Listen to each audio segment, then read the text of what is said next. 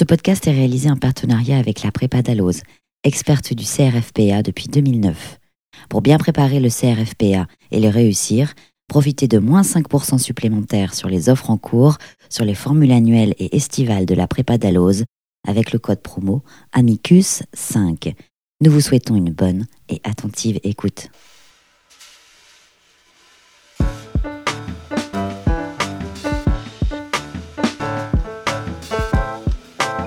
Raconte-moi un arrêt. Un podcast produit par Tania Rachaud, coordonné par Camille Bloomberg, avec l'aide de Floriane Chéniaud. Bonjour et bienvenue dans Raconte-moi un arrêt. Aujourd'hui, nous allons aborder une grande décision, ou plutôt une grande saga, celle de l'affaire Perruche, et donc de l'arrêt de la Cour de cassation rendu en assemblée plénière le 17 novembre 2000. L'histoire débute par la rubéole contractée par le premier enfant du couple Perruche, avec le risque de contagion envers la mère qui était alors enceinte. La mère signifie clairement à son médecin alors qu'elle souhaiterait une interruption de grossesse s'il s'avère que le fœtus a la rubéole. Mais son médecin interprète les examens sanguins qui sont effectués comme indiquant qu'elle n'a pas contracté la rubéole et que son fœtus non plus. Et donc c'est ainsi que naît Nicolas Perruche en janvier 1983, lourdement handicapé moteur et mental, car le fœtus avait finalement bien contracté la rubéole pendant la grossesse. C'est maître François Molinier qui nous fait l'honneur de nous accompagner au cours de cette saga et l'honneur de nous recevoir à l'Ordre des avocats au Conseil d'État et à la Cour de cassation. Bonjour maître. Bonjour, soyez les bienvenus. Merci beaucoup. Donc vous êtes avocat au sein du cabinet Pivnica Molinier et président de l'Ordre des avocats au Conseil d'État et à la Cour de cassation depuis 2021.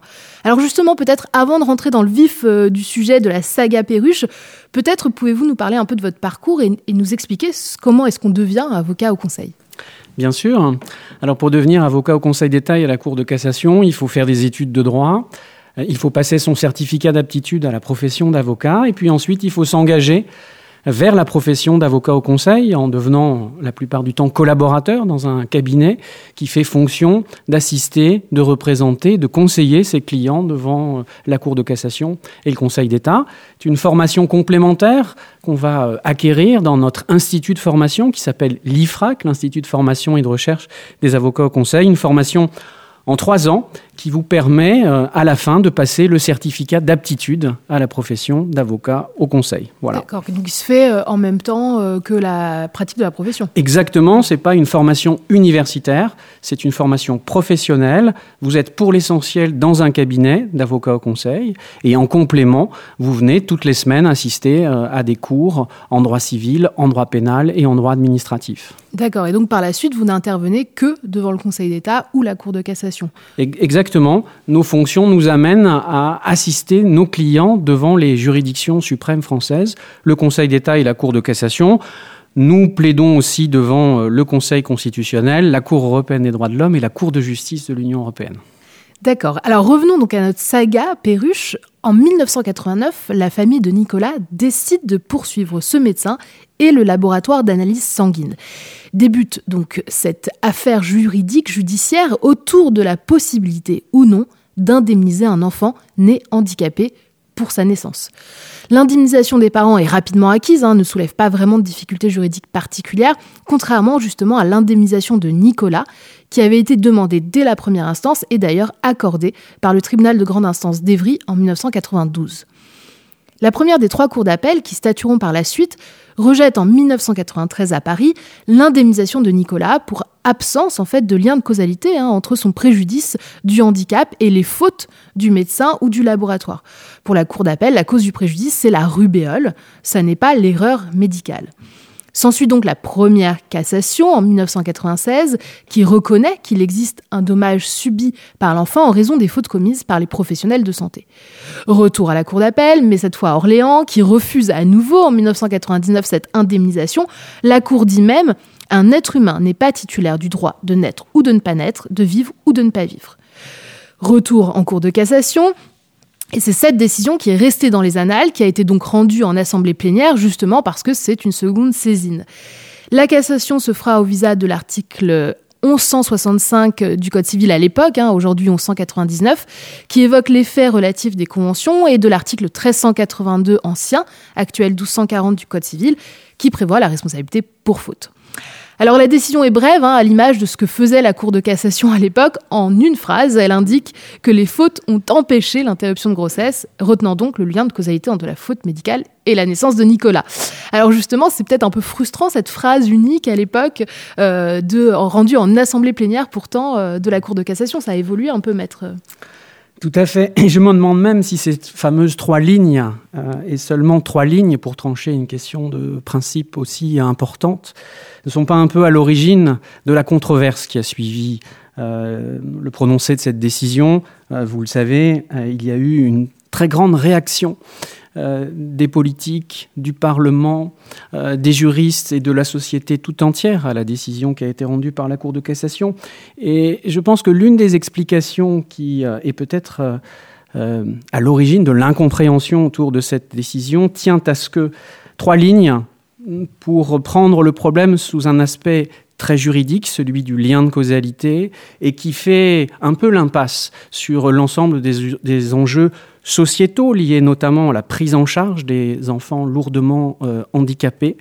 Il est certain, pour euh, répondre à votre question, que si nous étions aujourd'hui confrontés à une situation comme celle-là, la Cour de cassation ferait usage de ce qu'elle appelle aujourd'hui une motivation enrichie euh, une motivation enrichie, c'est quoi? C'est la Cour de cassation qui, dans les affaires de principe, prend le temps de vous expliquer le raisonnement juridique, le contexte, les conséquences de euh, la décision, et, qui permet donc à ses lecteurs, qu'ils soient juristes ou non juristes, de comprendre les raisons pour lesquelles elle a été amenée à statuer dans un sens plutôt que dans un autre. Eh oui, parce que euh, cette phrase, elle est effectivement euh, très juridique. Hein. On est vraiment sur la question de euh, cette reconnaissance du lien de causalité ou non.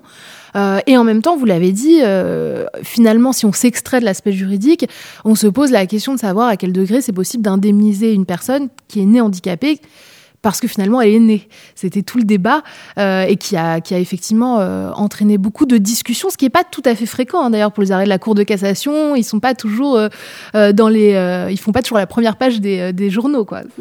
Non, c'est cet arrêt probablement l'un des arrêts les plus controversés de la période récente pour la Cour de cassation. Au-delà des mots, je voudrais rappeler que dans cette affaire, il y a d'abord la situation d'un enfant, Nicolas Perruche, qui est vraiment très lourdement euh, handicapé, euh, des troubles neurologiques, une surdité, euh, aveugle, cardiopathie qui nécessite une assistance tierce en permanence. Voilà la situation dans laquelle ce, ce jeune se trouve à l'époque. Et la question de la prise en charge de notamment des frais liés à cette euh, situation de lourd handicap, est une question euh, assez lancinante. Et finalement, soit on va raisonner euh, en responsabilité civile, c'est-à-dire de voir s'il n'y a pas une faute dans le diagnostic prénatal qui pourrait être à l'origine de cette situation et permettre une prise en charge de ces frais. C'est comme ça que la Cour de cassation a rédigé. Euh, à raisonner, pardon, mais on peut aussi le voir, et c'est la suite de l'histoire euh, le montrera, qu'on peut aussi raisonner en termes de solidarité nationale. Est-ce que dans une hypothèse comme ça, d'une naissance, euh, et on, voit bien les limites hein, du raisonnement sur le lien de causalité, c'est la rubéole qui est à l'origine de la situation de Nicolas Perruche, c'est difficilement les gestes médicaux et le laboratoire d'analyse qui sont euh, à l'origine de cette rubéole. Et donc, l'autre euh, euh, versant, c'est de considérer que dans une hypothèse comme ça, c'est à la solidarité nationale, indépendamment de, la question de la responsabilité civile, qui doit jouer. Et oui, et c'est pour ça que c'est une saga d'ailleurs, hein, parce que très rapidement, dès 2001, la Cour de cassation revient prendre une décision en assemblée plénière sur le préjudice subi par l'enfant, qui n'est plus la perte de chance, donc de naître, mais le handicap lui-même. Donc déjà, première précision. Et puis arrive très rapidement aussi euh, la loi anti-perruche euh, du 4 mars 2002 qui clairement, explicitement interdit toute indemnisation pour le seul fait d'être né et que l'on retrouve aujourd'hui à l'article L114-5 du Code de l'action sociale et des familles. Ce qui est intéressant aussi avec la loi anti-perruche, et c'est pour ça que la saga ne s'arrête pas là, c'est qu'il est prévu dans cette loi eh bien, qu'elle elle s'applique immédiatement, y compris aux instances en cours. Sous-titre, euh, seul Nicolas Perruche euh, devrait pouvoir être indemnisé euh, comme il l'a été en raison de cette loi. Ensuite, on passe à autre chose. C'est ça l'idée. Ben, l'idée, peut-être deux choses sur la loi. Se rappeler vraiment le contexte dans lequel elle a été votée, presque à l'unanimité, par des parlementaires probablement très sensibles à l'émoi euh, très fort créé par la décision rendue par la Cour de cassation. Vous avez eu à l'époque des tribunes dans les journaux, euh, des juristes, euh, vous avez un avis du Conseil national d'éthique, bref, tout le monde a réagi. Il y avait des partisans de l'arrêt rendu par la Cour de cassation et puis des détracteurs, plus de détracteurs que de partisans.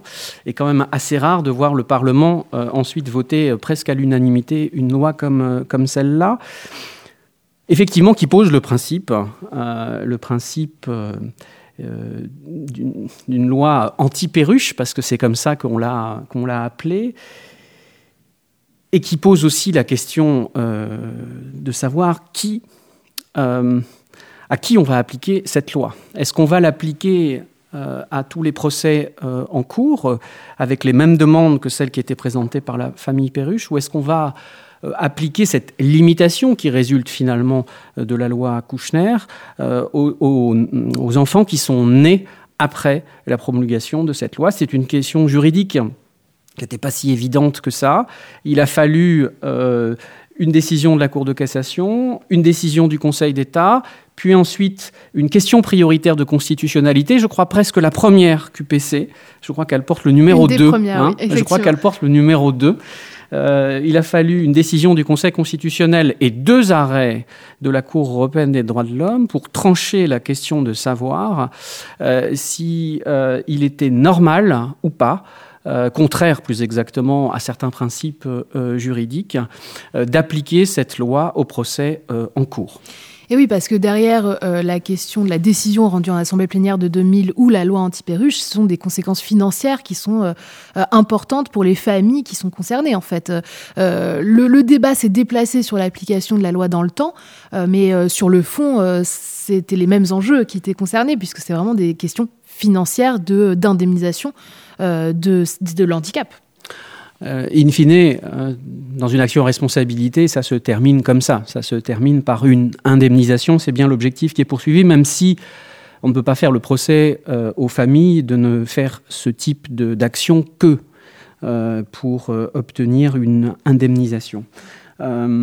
Oui, vous avez raison. il y a une dimension financière qui est indiscutable et qui a été tranché d'ailleurs par euh, la Cour européenne des droits de l'homme, euh, en dernier lieu d'ailleurs euh, tout récemment, cette année, dans le sens de la loi ne doit pas avoir d'effet rétroactif. Mhm.